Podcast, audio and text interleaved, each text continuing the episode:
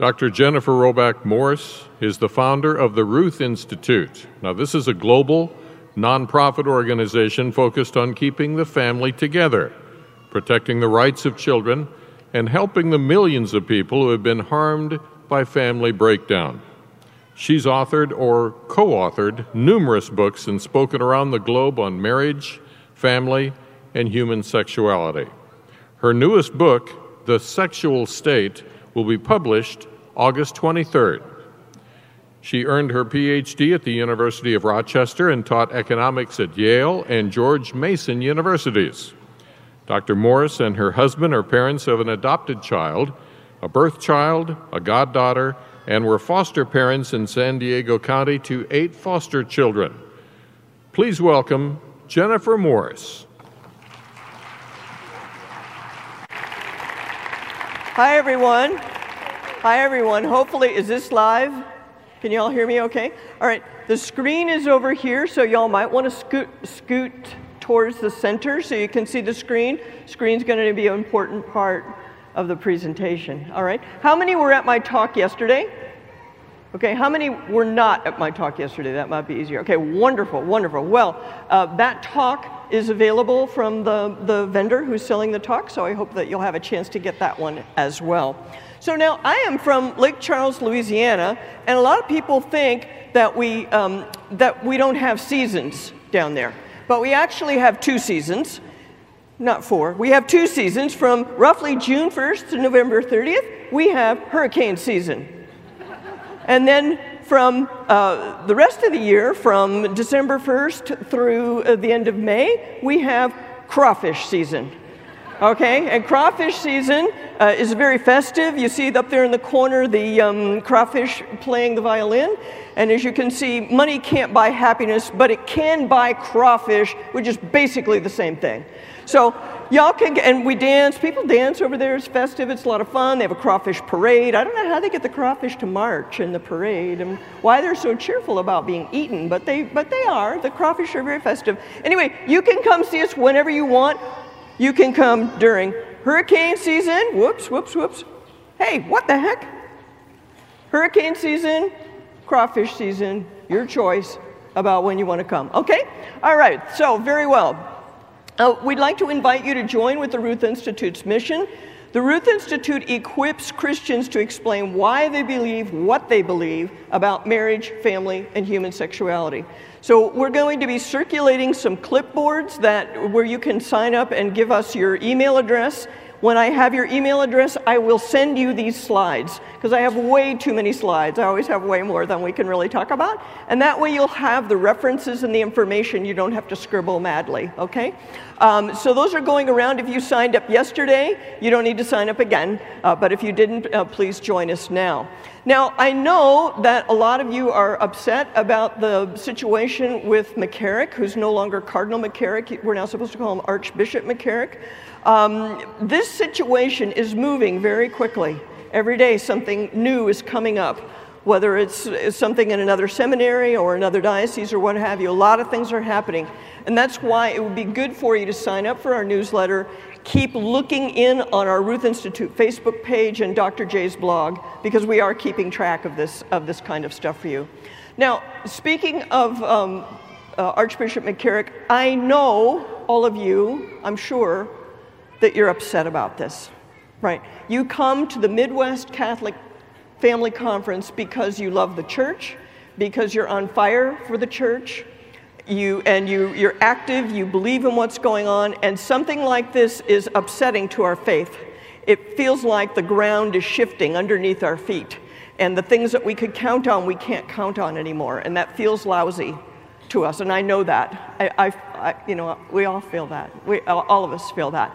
But I want you to think about the other people besides us, besides you.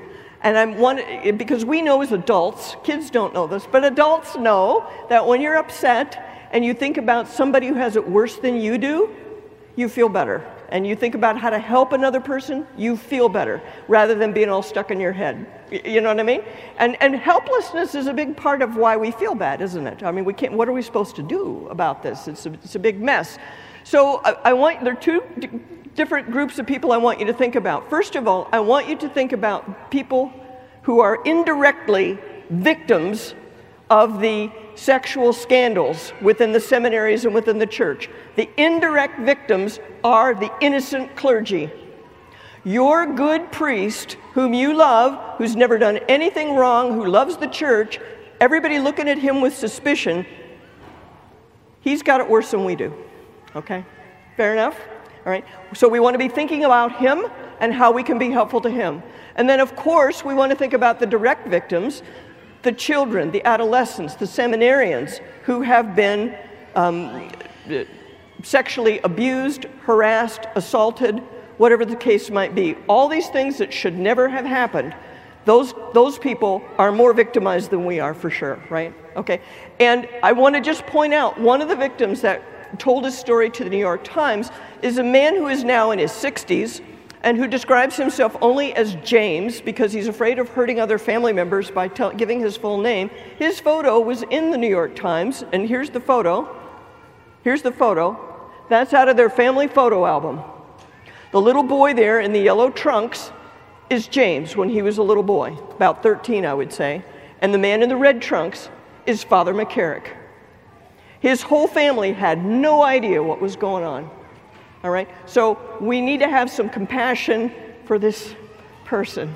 He was 11 years old, you guys. Okay, we need to be thinking about him. All right? So we'll get to that. We're going to get to what we're, what we're going to do about what we can do about it. But I just want to remind you of this one revelation that came to Sister Lucia from uh, Our Lady of Fatima.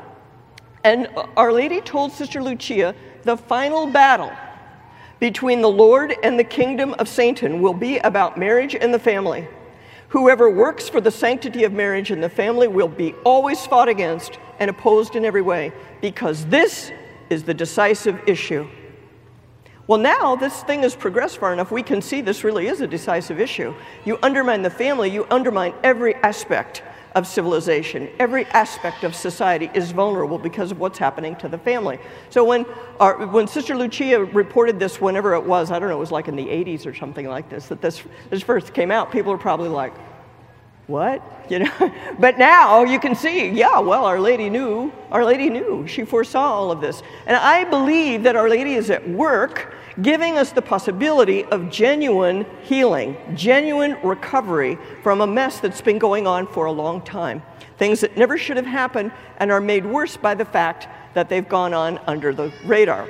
So, just to give you an outline of, of what we're going to talk about during this talk, the first part of this talk, like the first part of yesterday's talk, the first part, I'm going to give you information. I'm going to give you information about the sexual revolution and why you need to defend the family as if your life depends on it, because it does, okay? All of you who are pro lifers, do we have anybody active in the pro life movement in this room? Is anybody involved? Show of hands. Really? Three people? Come on. We have, we have more pro life people? Okay, look at if you understand how the family and the pro life issue work together, you will be more effective in your pro life witness because all of these issues are, it's really one giant issue. The, and the giant issue is what is the meaning of human sexuality? What is it all about? What is sex about? What is the body about? What is marriage about? We have one set of answers, our opponents have another set of answers, right? And so, whatever your ministry might be, you're going to be more effective, I think, if you can see that clearly. So, the first part we're going to be talking about, I'm going to be giving you information that you can use for your head, okay? Secondly, I'm going to talk about what we can do what you can do to help, what we all can do to help. Action. Okay, so thought plus action is where we're going with this. So let's start with the definition and understanding of the sexual revolution, what I would call the sexual revolution. Sexual revolution has three main parts, and they all start like this A good and decent society should do this. All right? A, so, part one is a good and decent society should do everything possible to separate sex from babies. A good society should separate sex from babies. I call that the contraceptive ideology. All right? A good society should separate sex from babies, the contraceptive ideology. Secondly, a good society should do everything possible to separate both sex and babies from marriage. I call that the divorce ideology. All right? And you all know this. No matter how old you are, you recognize that this is what is going on in our culture. A lot of you who are older are shocked and fed up because you can't believe what's happening. Those of you who are younger maybe have never known anything else. But this is the world we're living in, right? Where sex and babies are separated, sex and babies are both separated from marriage. I mean, if you happen to like babies and you have quirky lifestyle preferences like some of you here, you can have a baby if you really want to, and you can be married if you really want to, but none of it's required, right?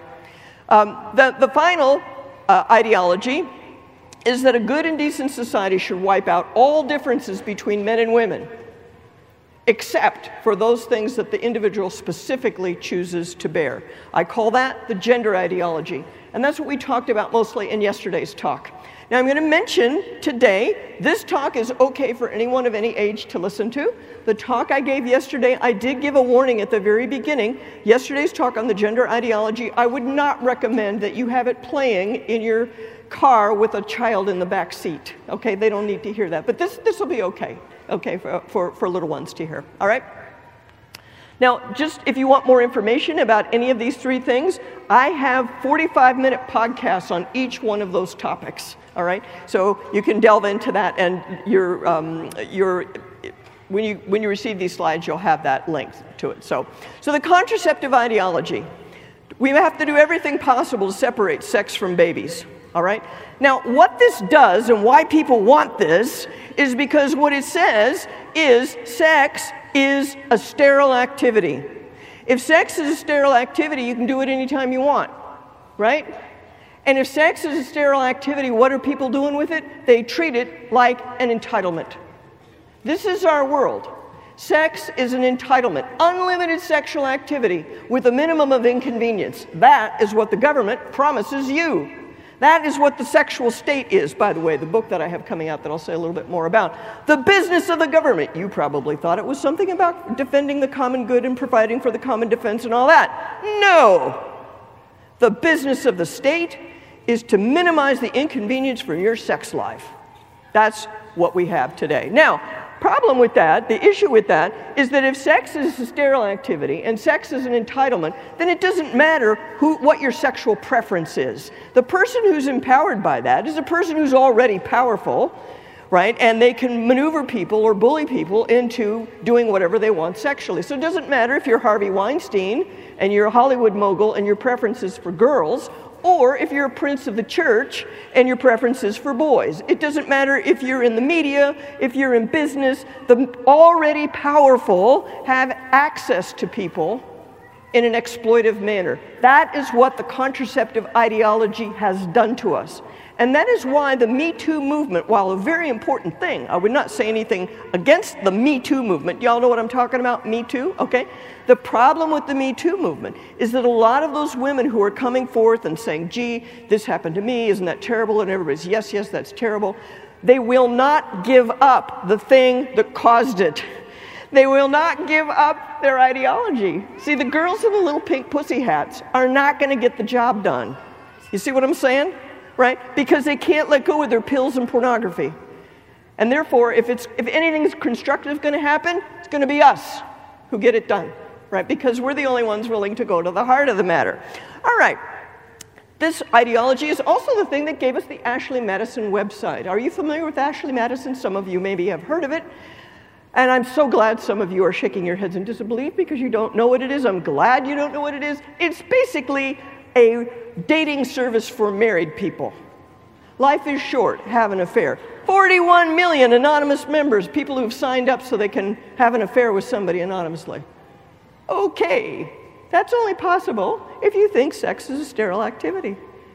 Right? It would be unthinkable if you were really thinking about life giving, procreative sex. Second point the divorce ideology.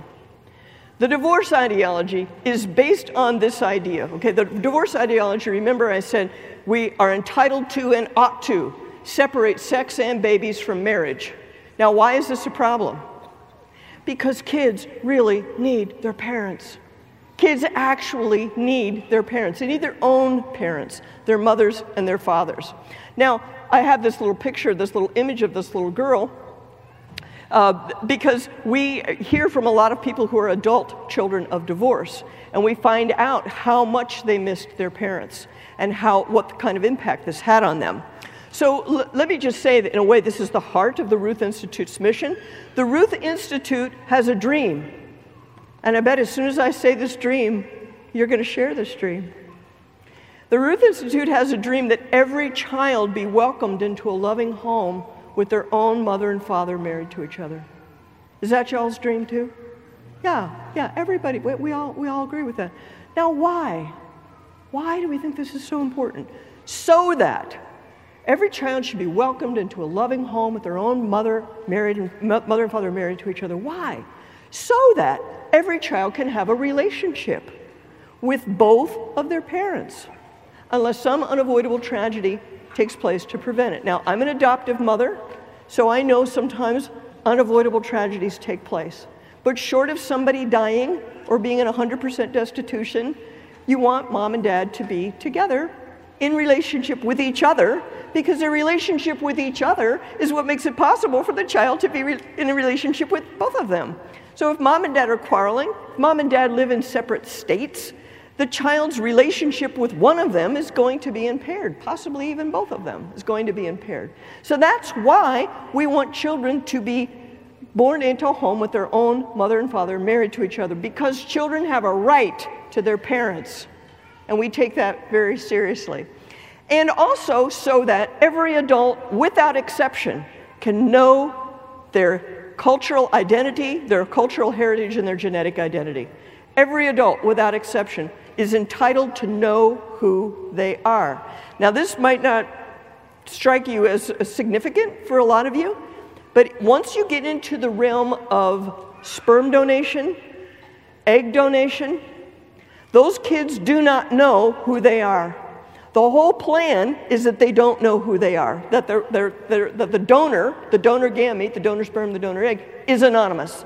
So, what do those children receive? They receive a falsified birth certificate, right? A birth certificate that might have two mothers on it, a birth certificate that might have one, one person's name on it and donor, father's name is donor, okay? That, that's what those children receive. We say this is unjust. We say this is a structural injustice to the child. When these rights of children are violated, this is a structural injustice to the child. Why is it unjust? Because every human being is entitled to relationship, every human being is entitled to an identity. And by fooling around with marriage, by undermining the family, this may be part of what Our Lady had in mind, right, when she said the final battle, right? This is what people are losing they're losing knowledge of themselves, of who they are. So there are two competing worldviews, as I mentioned at the beginning.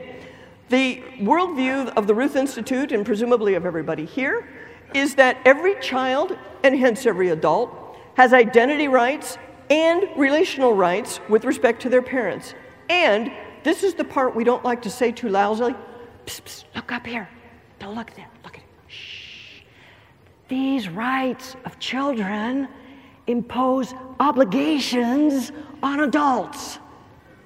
And we don't like to hear about obligations in our modern consumer culture, right? So we just don't mention that, that we have responsibilities as adults.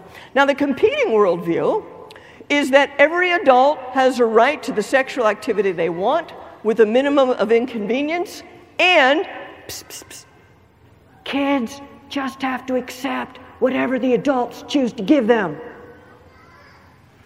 We don't say that too loud because we'd be ashamed of ourselves if we said that. But this is approximately the position of most of the so called developed countries, governments of the so called developed countries, a position that we're rapidly imposing on the third world. So, now why is divorce or parental, other forms of parental separation, why is it so hard for children? Why is this so hard on children? Well, we've talked with a lot of adult children of divorce, and here are the kinds of things that they tell us. So they'll tell us that mom and dad are married, mom and dad are married, mom and dad get divorced, and here, what are they supposed to say? They're supposed to say, Mom and, Mommy and Daddy are getting divorced. We still love you, honey. We just don't love each other. Now, think about that from the child's perspective. Each parent is half of who the child is. So you're telling a child, we love you, but we don't love half of who you are. So in the child's little mind, they can't make sense of that. Why can they not make sense of it? Because it's not true, because it's slightly crazy. And yet we're asking a five year old to figure that out and somehow manage that in their minds by themselves. Then, if mom and dad remarry, which, by the way, is the key thing in Catholic teaching that's supposed to be unique about Catholic teaching. One to a customer for life is the approximate interpretation of Matthew 19, right? You're not supposed to remarry after a divorce. Well, here's what Jesus was trying to protect us from. When parents remarry and the child has to go from one house to the other, okay, the parent's over here, the child's over here, and mommy has remarried and she's had a child with the new boyfriend or the new husband and that child gets to have mom and dad together all the time. That child gets to see on the wall photographs of their family, of, the, of them with both parents. They get to see their extended family on both sides. But the child of divorce, the child from the original union, they might have one photo of themselves with both parents. I hear this all the time. And it's never displayed. It's not displayed in either house. And then they go over to the other house and same thing happens over here. Dad is remarried. He's got new children with a new wife. Everybody's preoccupied with that new child, that new situation. And there's family photos on the wall that have that child. That child gets to have their whole extended family, but the child of divorce doesn't. So the child of divorce has two half homes, they don't have one whole home. And they see very clearly their step sibling or their half sibling that their half sibling has something that they don't have which is full-time life with both of their parents. This is why it's upsetting for the children. This is what they're dealing with. And this, these things go on for, the, for a lifetime. When they, when they grow up and they get married who's going to walk them down the aisle? Their father or their stepfather? When they get married, or when they grow up and they graduate from high school, they have so many tickets uh, for spe- special seating. Who gets them? Does mom's new boyfriend get them, or does dad's new, new steps, you know, who gets the tickets? It just goes on and on. Every Christmas I hear these stories of where we're supposed to visit, who we're supposed to visit, how do we go through this landmine without hurting somebody's feelings, right? I see some of you nodding out there, so you know what I'm talking about. You've seen this happen. This is why, in my opinion, the children are so upset. This is a chart that comes out of one of our little brochures. We have a brochure over there called Children and Divorce, and it shows the, some of the risk factors that children have when their parents are divorced. So there are all kinds of things that have to do with health, poor school performance, uh, shorter lifespan, all kinds of things, all kinds of problems that the children of divorce experience. And this is the result of some 40 years worth of research, uh, which this particular paper here, uh, The Effects of Divorce on Children by Dr. Pat Fagan, is 40 closely typed pages with over 300 footnotes, one study after another showing the negative impact of divorce on children. And I think the core reason why it's hard on children is because it's unjust. And I think the best way to talk about this is not to sit there and talk about the items on the chart. Oh, don't you realize you're putting your child at risk for ADHD? You know, because the parent can always come back and say, well, my kids turned out fine, so stop it. I don't want to hear about it. This is, this is the consequence. The underlying reality is the injustice of the thing and the violation of the child's right and entitlement to be in relationship with both of their parents. So, this is the divorce ideology. Um, and we do have a, f- a few of these pamphlets Children in Divorce and Children in Same Sex Parenting. A lot of the same um, issues come up for children of same sex parents, in addition to some other issues as well. So, those are over there at our table. That nice man is standing over there by our banner. Um, and so, on the way out, you can help yourself to those, um, to, to, those, to those pamphlets if this is an issue that affects you. So, finally, the gender ideology. I'm not going to say too much about the gender ideology because I talked about that yesterday. Um, a good society should wipe out all differences between men and women, except for those that the individual explicitly chooses to bear. That's the gender ideology. It started out as feminism, and it has morphed into what we see today as transgenderism. Um, in feminism, some of you are old enough to kind of remember feminism. Uh, I used to say, and you can still sort of say it feminism is the view that men and women are identical, except women are better. Right, that's pretty much that's pretty much you know what we've all been subjected to for most of my adult life. That's been going on. Okay, so back in the day, the, one of the things they did is they banned father-daughter dances. Okay, so anything that has something gender specific, they, they banned. So that was considered in, improper, illegal sex stereotyping to have a father daughter dance. Well, now we're to the point where we're requiring gender neutral bathrooms. So somehow all of a sudden gender matters. Well, the reason that matters all of a sudden is because the, the, trans, the whole transgender movement is saying that your body is not particularly significant. So if you don't like it, you can change it with a combination of technology and uh, social structures and social support, you can be whatever gender you want to be. The old school business, the feminist, feminism, was saying also the body is not important, so a woman should be doing the same jobs as men in the same proportions, and if we don't do them in the same proportions, obviously something's wrong. Both cases, they were saying that the body's insignificant.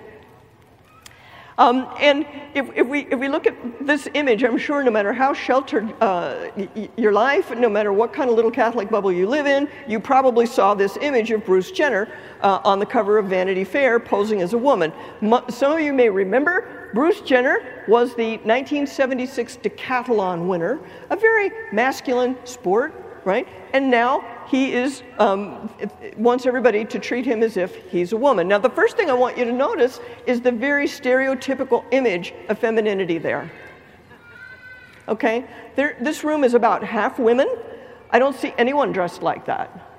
I personally have never dressed like that, and I've been a woman my whole life. Okay, I mean, I'm just saying. But here's the point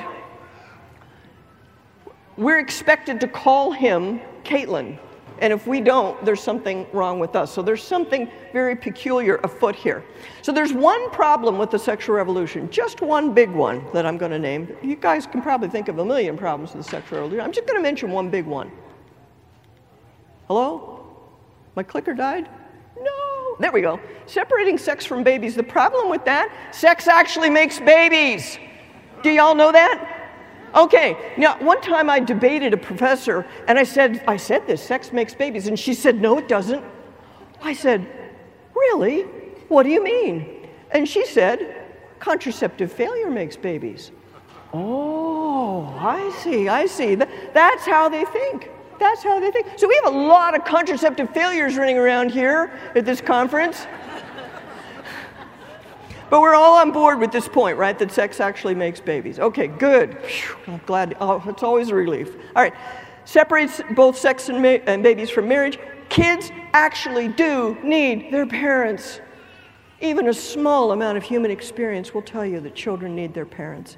And to have a systematic plan that they're not entitled to their parents, to have no plan at all for protecting that entitlement, is crazy. And then finally, men, we're supposed to be wiping out all differences between men and women.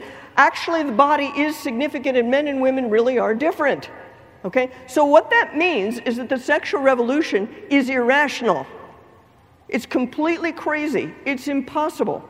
And back in the day, I used to think to myself, and maybe some of you thought of this, you'd say, that's crazy, that can never work, and you sort of go, and turn your back on it because it's like, who wants to deal with something that crazy? All right? The problem is that we don't see what we don't see. It took me a long time to see it. The fact that it's irrational, impossible, is not a problem from the perspective of the revolutionary. From their perspective, that's not a bug, that's a feature, as they say in the tech world, because the sexual revolution cannot stand on its own. It requires a lot of power and it requires a lot of propaganda to keep it going. So if you believe sex makes babies, your belief will be affirmed by reality on a regular basis, right? If you believe kids need their parents, you're going to have that confirmed. If you think men and women are different, you just have to look across the breakfast table and you're going to get confirmation of, you know, from the alien life form that's over there on the other side of the table, right? We know that. But if you're trying to make people believe that men and women have no differences at all, you got to keep pumping on that all the time. If you think sex doesn't make babies, you got to keep reminding people use a condom, do this, do that, right? Right? So, if you can make people say Bruce Jenner is a woman, You can make them say anything. And that's the point. That has always been the point of the sexual revolution power. If you're about power, this works just fine. And pointing out to them that it doesn't make sense is important, but it's not enough, right? That will not be enough to put a stop to it. And that's how it is that it has become a totalitarian ideology that no Christian should have anything to do with.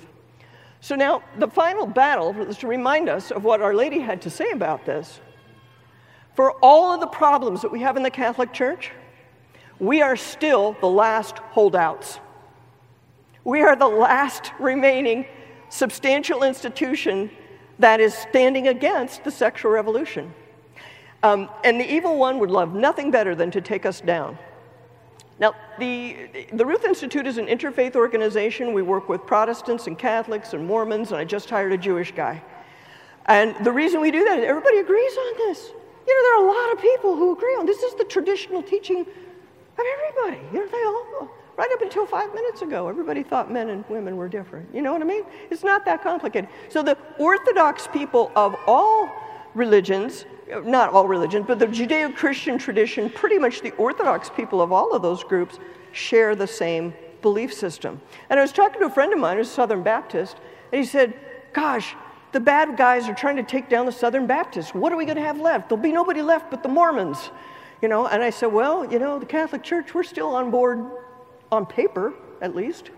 We have problems in the execution, but on paper, we're, we're still there, you know? Um, and the Southern Baptists are having trouble. Now, here's the thing you got to think about these, these poor people, when their churches are imploding over sexual issues, where are they going to go? Where are they going to go? They're going to become Catholic. Whole batches of people, whole batches of Episcopalians and Anglicans, churchfuls, have come into the Catholic Church under special dispensation. Why? Because they, they know we're right, right? So it's very important that we get our house in order right? Because it's not just us, all these other people are counting us. Uh, are counting on us as well, and we got the big target on our backs here, right? The evil one really does want to take us down. So let's talk now about what we can do to help. First, we got to talk about what all, all of you can do to help your own family in your own immediate situation, your own immediate environment. And then, secondly, we're going to talk a little bit about what we can do as Catholics to help our church in its present crisis in its present situation. So, the first thing I want to mention to you is that I do have this new book called The Sexual State How Elite Ideologies Are Destroying Lives and Why the Church Was Right All Along. That's forthcoming later this summer. We got a little brochure, a little flyer on it. Um, where's my helper? Okay, so Linda might want to pass, just start passing those down the aisles for people if you want to have those. Um, but you know, I have to say, I, we made up this subtitle a little while ago, it's kind of an unfortunate subtitle, Why the Church Has Been Right All Along. I mean, I'm coming out with this book right at the moment the Catholic Church looks like as bad as it's ever looked, and I'm like, yeah. well, obviously, what I mean by that title is not that every Catholic in the world is doing what they're supposed to be doing. That's a tough sell, obviously. You can't get three people in a room and say you agree with everything those three people are doing. You know what I mean? That's just not how it works. What I'm saying is the church's teaching has been right all along. And as a matter of fact, all of the craziness that we're dealing with in our very toxic sexual culture, inside and outside of the church, it proves that the church's teaching is right, right? Because all of these people are being harmed by not living the church's teaching, right? So that's why those of us who have somewhat clean conscience and who are, uh, and who are deeply committed to the church, that's why we need to um, hang on and, um, and, and do what we can to save the church. So do take a flyer about this book. And I just want to mention that one of the people who endorsed this book is um, Archbishop Naumann. Uh, across across the way. Uh, I don't know how close you all are to him in Wichita, but I, I think he's a wonderful guy um, and a very good and holy Orthodox bishop. So he's, he says nice things about my book. All right, so here, here's the reason why I think this book would be helpful to you. It helps you understand the sexual revolution. What I've just been talking about is, is all in this book. It all came out of this book. And in each, there's a section on the contraceptive ideology, a section on the divorce ideology, a section on gender ideology. And in each one of those sections, I have a whole chapter on how to identify the propaganda. Because there's so much propaganda. Let's just pause on this point for a moment, okay? Sometimes, I'll bet you, you sometimes look at the TV or the internet or whatever news source you have, and you go, oh my gosh, some new crazy study that makes no sense. Right? Lesbians make the best parents ever, for example, you know, whatever it is. And you think to yourself, where is all of this coming from? What you need to see is that it's propaganda. And they need the propaganda to keep the whole mystique alive because it, it can't be sustained on its own. So we need to be uh, working on identifying that, pro- uh, that propaganda and naming it as such so you can dismiss it. So you're not caught up in, um, oh, oh can, we, can, we, can, can, we, can we refute this point? Can we refute this point? Well, you probably can refute this point, but they can make up stuff faster than you can do the research to refute it, you know? You know what I'm saying? If, I mean, if that's, if it's one person doing research and the other person making stuff up, you know, it's kind of hard, uh, all right? So uh, you can pre order the book here. At this conference only, I'm selling it for $24, $25. It's going to retail for $27.95, and we're going to include the shipping in that cost. So there are little cards over here. Fill out the card, put it in the envelope, put $25 in the card, or put your credit card stuff on there, and we'll ship it to you. As soon as it comes out at the end of August, we'll send it to you, okay, if you want that. All right. now, how are we going to help the church? I think we need to change the playing field under which all of these secretive things have been taking place. All right? And I think, it, I think this is okay for kids to hear. Yesterday I was a little concerned about someone, but I think this is okay for kids to hear. Our problem has been that a lot of things have taken place in the darkness, and people have not uh, talked about it openly, people have, it's gone on undetected for way too long. That's the problem. So, yesterday, I introduced the SLO method, S L O. Put a picture of a turtle up there, couldn't think of anything better. Maybe some design person out there will give me a better image to use there. But we know slow and steady wins the race, right? Right? So, a lot of us feel like we can't do anything about this. The bishops need to do this. The bishops need to do that. They need another review board. But who's going to hold the review board const- uh, accountable? How are we going to? How uh, should we withhold our money? I mean, I hear people talking about that. People wondering what should we do. Well, there are a number of things that people, if you're a lawyer or a law enforcement officer, or something like that, those people do have a specific vocational responsibility to do something. But most of us don't. So, what I wanted the slow method here is something everyone can do. And I introduced the S and the L yesterday in yesterday's talk about the gender ideology. So I'm going to just briefly review the S and the L. The S stands for support the whistleblowers and the victims. Uh, and what I mean by that, and I alluded to this yesterday when we had our whole uh, panel up here, our speaker panel, um, there are people who see what's going on. So, for example, maybe you're or you know the church secretary or the housekeeper. Somebody who knows, who's seeing things, come, seeing people coming and going who shouldn't be coming and going. They have their suspicions, they have their concerns. Why don't they say something? You mean to tell me this went on all these years and nobody said anything, right? I mean, that's what we're all hearing. Well, what would happen if they told? Well, they might lose their jobs. One of the things you're hearing from the innocent priests, the innocent clergy, this is now starting to come out. The innocent clergy are starting to write about this, sometimes anonymously, sometimes with their name, saying, here's what would happen to a, to a clergy who is trying to live the life, the, the, the celibate life that they're called to live, and who blew the whistle on somebody. Here are the things the bishop, if you've got a corrupt bishop, here are the things that the corrupt bishop could do to him. And the clergy are now starting to talk about that being reassigned, being, uh, being harassed, and, and ultimately uh, being kicked out of the priesthood, being homeless and destitute. This is what they're. This is what they are fearing. This is what the clergy are fearing. This is what the lay people are fearing. So when I say support the whistleblowers, that's what I'm talking about. If you know somebody, we as the laity need to step up and help them find a job. Are you ready to give them an apartment in your house? Right? Because they need something. You know, this a single mom who's the church secretary and who's seeing things and who doesn't know what to do. Can we help her? Can we give them friendship? Pat them on the back, tell them they're doing the right thing. Can we give them a referral to somebody who can help them? My point to you in saying this S, the po- importance of the support, supporting the whistleblowers, supporting the innocent clergy, supporting the victims. We can do this no matter what the bishops' conference decides to do. They can't stop us, right? They cannot stop us. We can do this regardless. We don't have to wait for anybody else to get that done. Now, I want you to think about it also. This is where my, um, my economics background comes into play. What do we teach in economics? We don't have much in economics. The one big thing we know in economics is that people respond to incentives. People respond to incentives in a systematic way. That's what we know in economics. So if we change the incentive structure that people are operating under, we're going to change some behavior. So if the corrupt bishop, suppose there is a corrupt bishop, if the corrupt bishop knows that his priest can get another job or that the priest, the church secretary can move in with somebody, that they're not destitute, that's going to put a brake on what he can do. Right? That's, going to, that's going to discourage him from continuing, let us say, without getting too specific. And it's going to encourage the people who could possibly report something because they know they're going to have a place to go. It's going to change the environment within which everybody is operating. So that's why I say support the whistleblowers. Now I want to get to the L. Again, this is the photo of James.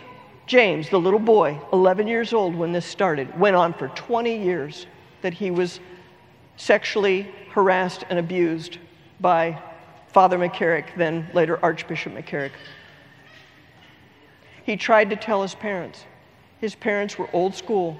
Didn't church is always right. You don't say anything bad about the priest. No one would listen to him.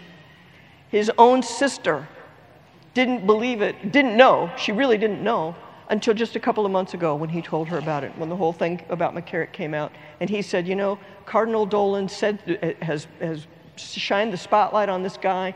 He's being, uh, Rome has removed his faculties. Doggone it, I'm going to speak out and tell my story. This 60 year old man finally said that. At that time, he told his sister, and that was the first his sister really knew about it. So, what the L stands for is listen. Listen to people. Listen to the victims. Listen to the whistleblowers. If somebody had listened to him when his, he was a little boy, we don't know what would have happened. Maybe McCarrick would have still gotten away with it. But at the very least, doggone it, his life would have been better. So again, we can do this, we can do this no matter what the bishops do or don't do. We created a little petition. It's not exactly a petition, it just uses petition software, so it looks like a petition, you know. But basically it just says, James, we believe you. And the reason I feel I want to say that, and I don't care if nobody else says it but me, I feel it's important that somebody say to this man, we believe you, and we're sorry this happened to you. Because, you know, he went all those years with nobody believing him, nobody listening. So um, it's, on the, it's on the Ruth Institute Facebook page. If you want to go sign, if you want to add your name to it, that'd be great. It's not like your name's going to get published or something like that. That's not the point of it, you know? Just for him to see that there are people who care. And by extension, other victims can see that people care. So I talked about this yesterday, all of these items I mentioned yesterday. Let's talk now about the O in slow. The O, let me back up and say this is a picture of Bishop Archbishop Cordileone. Archbishop Cordileone was our auxiliary bishop in San Diego. And, uh, and I got to know him. I got to know him during Proposition 8 because he was uh, the father of Proposition 8. Actually, people thought that was terrible. Of course, all the people who hate Proposition. Proposition 8, do you remember what Proposition 8 was? It was the ballot measure in California that said marriage is between one man and one woman, and it was an amendment to the California Constitution. Okay, that was Proposition 8. And you may remember, or maybe you don't remember, but I certainly remember, it won. It passed, right? The voters of California said yes to man woman marriage in 2008. Well, our, uh, Salvatore Cordileone was then the auxiliary bishop in San Diego, and he was kind of the ringleader of it. He was the guy who got different people together and so on and so forth. He was then appointed bishop of Oakland. When he went up to Oakland, all these people thought, oh my gosh, they're sending us this crazy conservative up here. And so they started calling him the godfather of Proposition 8, which he decided he kind of liked, being Cordileone. He thought that was actually okay. So, so he was bishop of um, Oakland.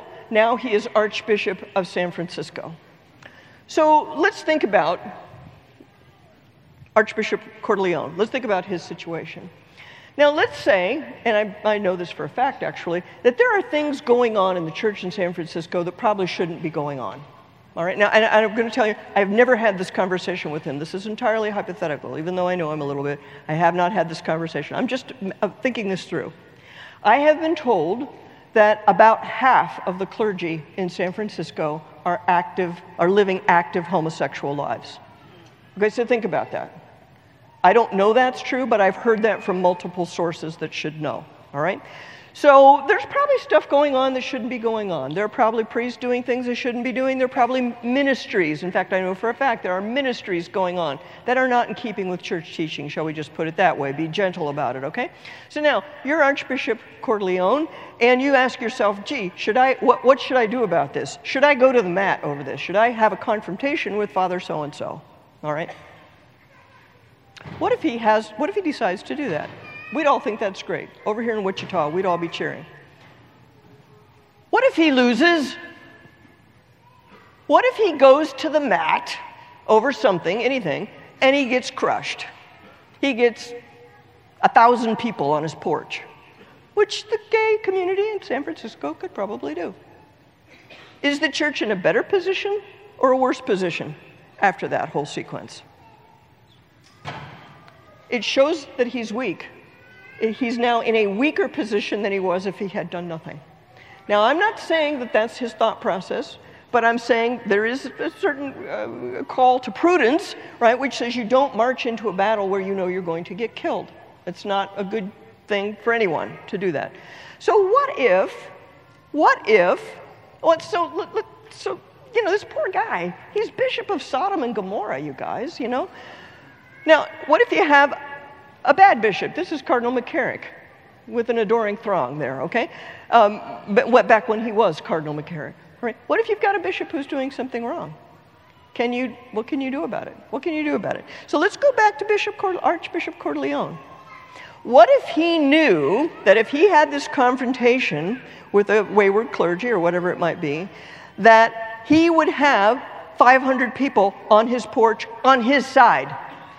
that we would be there, that people like us would show up with signs saying, We love our Archbishop, go away, bad people, or whatever, whatever it took. That we could get 10,000 emails overnight. You, you, remember Brendan Eich, the head of Mozilla, who, who in, the inventor of Mozilla, who lost his job? Do you know the gay lobby got tens of thousands of emails sent overnight? Can we do that? In principle, we can. Can we, in fact, right now do that? No, we cannot. Would it help the Archbishop? Duh, yes, of course, it would help. It would change his incentives. It would make it easier for him to do the right thing. Now, suppose you got a corrupt guy, you got, got a bad guy doing something he shouldn't be doing. Same thing. If you have a lot of people who can respond, who can do something at once, who can do something in concert, do you think that makes any difference to what he's going to do or not do? I would think for us as laity. Either way, the answer is the same whether we have a good bishop or a corrupt bishop. We need to be organized. The O stands for organized. We need to be organized. In our current our current organizations are not really set up to do that. You know, we have a lot of different clubs within Catholicism, but they're not really set up to do the kind of thing that we're talking about here. So who do we organize? Now, at the Ruth Institute, I've actually given this quite a bit of thought. I started thinking about really, really banging my head against the wall in 2013 when we lost a very significant court decision on the marriage front. When the, when the Supreme Court overturned Proposition 8, basically uh, ended the court challenge of Proposition 8 and overturned the Defense of Marriage Act in 2013. I remember looking at that thinking, oh my gosh, oh my gosh, we're going to, the court is going to give us gay marriage no matter what we do. No matter what we do, we're going to end up with. So, what are we going to do? Well, how are we going to be in this for the long haul? And at that time, we came up with the idea of organizing a constituency for man woman marriage, a constituency for traditional Christian sexual ethics. And we came up with the concept of the survivors of the sexual revolution, victims People who've been harmed by the sexual revolution, children of divorce, the reluctantly divorced, refugees from the hookup culture and the gay lifestyle. We came up with this brochure called Do You Know a Survivor of the Sexual Revolution? That is a rhetorical question. You all know survivors of the sexual revolution, right? Everybody knows a survivor of the sexual revolution. A lot of us are both perpetrators and victims. A lot of us have a lot of bad stuff in our past. We have those over there. When you leave, there's an, there should be enough for everyone to take one. So do help yourself to that. Um, so you guys are already probably familiar with the concept of the post abortive woman. I want you to just think about this for a minute. The post abortive woman. This image here is a lady in her 60s with a sign saying, I regret my abortion. She shows up every year at the San Diego Walk for Life. And I snapped that photo of her. All right? Now, the post abortive woman has changed the rhetorical playing field of the abortion issue, right? She has been a very significant factor, that type, that person, the silent no more people. You, have you seen them at your marches and stuff like that? So, because it conveys abortion has victims not just the baby. It doesn't solve the problem it's supposed to solve, right? So if you look down at our list of all the victims of the sexual revolution, you'll see every one of them is like that. Divorce does not solve the problem it's supposed to solve. And the people who've been harmed by divorce are airbrushed out of the culture right? They're, they're airbrushed out of the culture. We never see them, we never think about them. Just like we never think about the woman who regrets her abortion. So, our idea, our strategy, is to enlist those people, the victims and survivors of the sexual revolution, and turn them into an organized fighting force. And we've got this brochure here, which gives you an idea of how many people we're talking about. We estimate 45 million children of divorce. Think about that. And the thing about children of divorce or any of these groups, you're not going to talk them out of it with some slick ad campaign. They know they've been hurt. They know it was wrong. And if we could just get them organized and, and connect the, help them connect the dots to see that these toxic ideologies are the cause of their problem and that living in, in accordance with church teaching is the thing that's really going to make a positive difference in their lives. So, how do we organize them? Big problem. I'm not that good at it. You guys, I'm going to confess. I'm in awe of y'all's conference here, okay? This is amazing that you guys get 4,000 people to this event. I don't know if I can do that. I love the Kelly girls and how they pulled this off. But we're going to do our part. We're going to try. What we have in mind is to organize the survivors of the sexual revolution around local, monthly, or weekly book clubs. Now, doesn't that sound harmless? A book club. A book club. Who could get mad at you for reading a book? Well, depends on what you're reading, doesn't it? And it also depends on what else you're doing while you're there, right? So if you're getting together on a regular basis, you're educating yourself, you're equipping yourself, and you're forming your networks. You're getting your group of people together, and you're setting aside time for activism.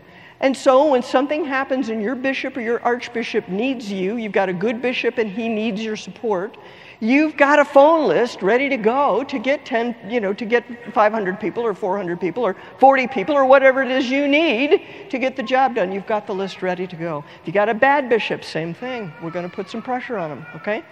Um, so we have this little card here. We've got a lot of tools for you. One of these cards, we give out these cards for people that you can use to invite your friends. So those are over there at the table too. If you're interested, you can pick up one of these and use it as a way of reminding yourself uh, um, to, to get in touch with us about this. So um, we've got all of these various tools. We provide curriculum, pre-made curriculum. Sometimes it's around an honest to goodness book. Sometimes it's just four weeks worth of reading that we put together on a topic because there isn't really a book necessarily on transgenderism. You know what I mean? Um, and that subject moves fast, so you, we put in up-to-date stuff all the time. So we provide that for you. And then once a month we have have a, an online book club that you can join us and, um, and join our special expert guests that we always have. So, this is a way to be organized. But if you have a better idea, do it. I won't, it won't hurt my feelings, right? But we've got to do something to get ourselves organized so that we can support our friends and constrain our opponents. We have to be prepared to do that. We don't always realize that there are people who like the sexual revolution. The alpha males of our society, the Harvey Weinsteins and the George Soroses and the Bill Gateses and the, uh, you know, there are a lot of Warren Buffett. These are the people who are pumping money and propaganda into the sexual revolution. Warren Buffett has given over a billion dollars to support pro abortion causes. So, this is what we're up against. All we have is the truth and numbers and we have to use them. Now, take a look at the screen now. We have it on good authority that the church will survive. You like that? Okay, I show that in mixed audiences. The Protestants kind of, mm, but whatever. Okay. We've been outlasting corrupt governments since 33 AD. We're even outlasting our own corruption. Thank you, Lord, for that, because we need that. So, what are we going to do? There have been many dark times in the history of the church, and we're living through a particularly dark time right now. What future shall we build together? Back in 1940, the West faced a particularly dark time. The Allied troops had been decimated. It was the beginning of World War II, early days of World War II, and they had to evacuate the troops from Dunkirk. And during that time, Winston Churchill, Prime Minister of, of, uh, of the United Kingdom, gave one of his most stirring speeches where he rallied the British public around the fact to know that they were going to they had a fight ahead of them. Yes, we have to evacuate. We know in retrospect that in 1944, 4 years later, they came back on D-Day and they won the day, but they had to evacuate. They had to retreat in order to do that. But they didn't know that that's how it was going to end. In 1940, they didn't know that that's how it was going to end. And so Churchill gave one of his most famous and stirring speeches at that time. And bear in mind, when he gives the speech, I'm going, to, I'm going to quote from it, when he says perverted science, what he means in 1940 was eugenics. He was talking about eugenics when he says perverted science in 1940. And eugenics, as we know, is making its ugly comeback. So he says if we fail, then the whole world, including the United States, including all that we have known and cared for, will sink into the abyss of a new dark age made more sinister and perhaps more protracted by the lights of perverted science. Therefore, let us brace ourselves to our duties and so bear ourselves that if the British Empire and its Commonwealth should last a thousand years, men will still say, This is our finest hour. My friends, the church will probably last a thousand years. Let this be our finest hour. Thank you.